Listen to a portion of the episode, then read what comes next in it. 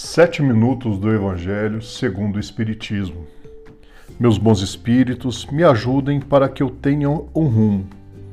Sei que o chamado, sou chamado, sou despertado, empurrado, criticado, corrigido, reprimido e imprensado.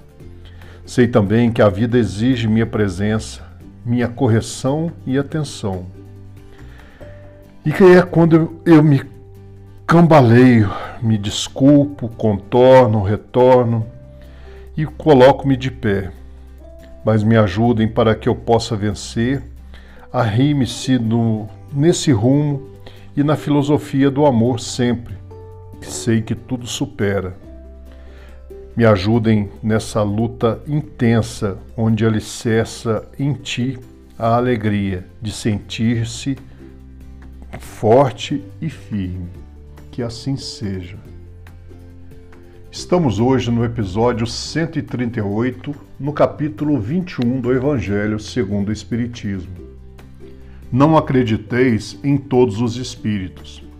Meus bem-amados, não acrediteis em todos os espíritos, mas experimentais se os espíritos são de Deus, porquanto vários falsos profetas se ergueram no mundo são João, primeira epístola, capítulo 4, versículo 1. Os fenômenos espíritas, longe de dar crédito aos falsos cristos e aos falsos profetas, como alguns exageram em dizê-lo, vem ao contrário lhes dar um último golpe. Não peçais ao Espiritismo milagres nem prodígios, porquanto declara ele formalmente que não os produz como a física, a química, a astronomia, a geologia, vieram revelar as leis do mundo material.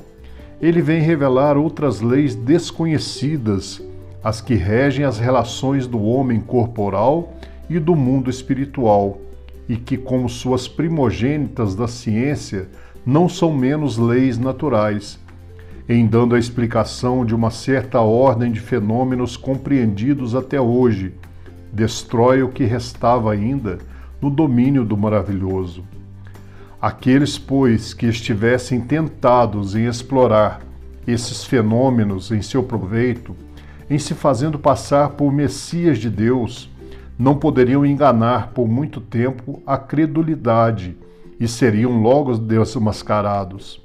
Aliás, como foi dito, só esses fenômenos não provam nada a missão se prova pelos efeitos morais que não é dado a qualquer um produzir.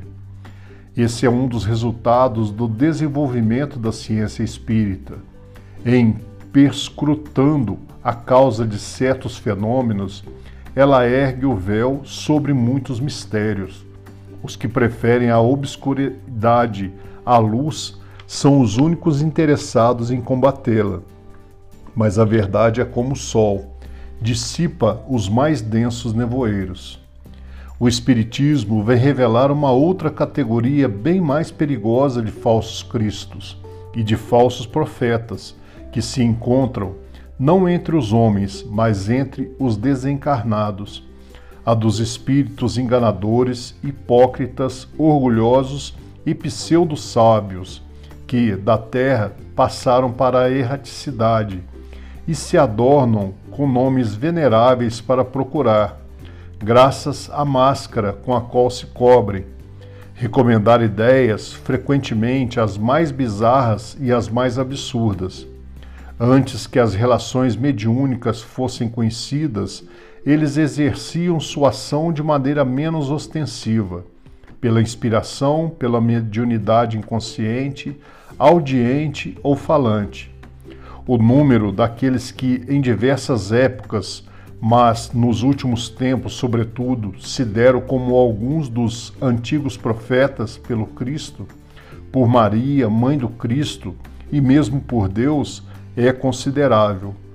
São João adverte contra eles quando diz: Meus bem-amados, não acrediteis em todos os espíritos, mas experimentai se os espíritos são de Deus, porquanto vários falsos profetas se ergueram no mundo.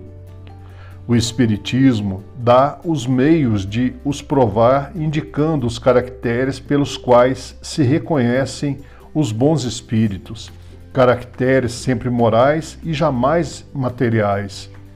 É no discernimento entre os bons e os maus espíritos que podem, sobretudo, ser aplicadas essas palavras de Jesus. Reconhece-se a qualidade da árvore pelo fruto. Uma boa árvore não pode produzir maus frutos, e uma árvore má não pode produzir bons frutos. Julgam-se os espíritos pela qualidade de suas obras, como uma árvore pela qualidade dos seus frutos. E para nossa reflexão eu tenho que manifeste sempre sua equiescência em aceitar a vontade de Deus. Peça o que quiser, mas esteja pronto a aceitar o que Deus lhe der. Talvez seja melhor que aquilo que você pediu. Deus nunca nos abandona. Quando nos fecha uma porta, ele sempre abre uma janela. Senhor, tu que podes conceder-me a graça que tanto almejo, cria, Senhor, as possibilidades para a realização do meu desejo, em nome de Jesus. E eu desejo, em nome de toda a falange espiritual, agora reunidos a cada um de nós, que direcionem nossa caminhada diária. Em nome de nosso Senhor Jesus Cristo, que assim seja.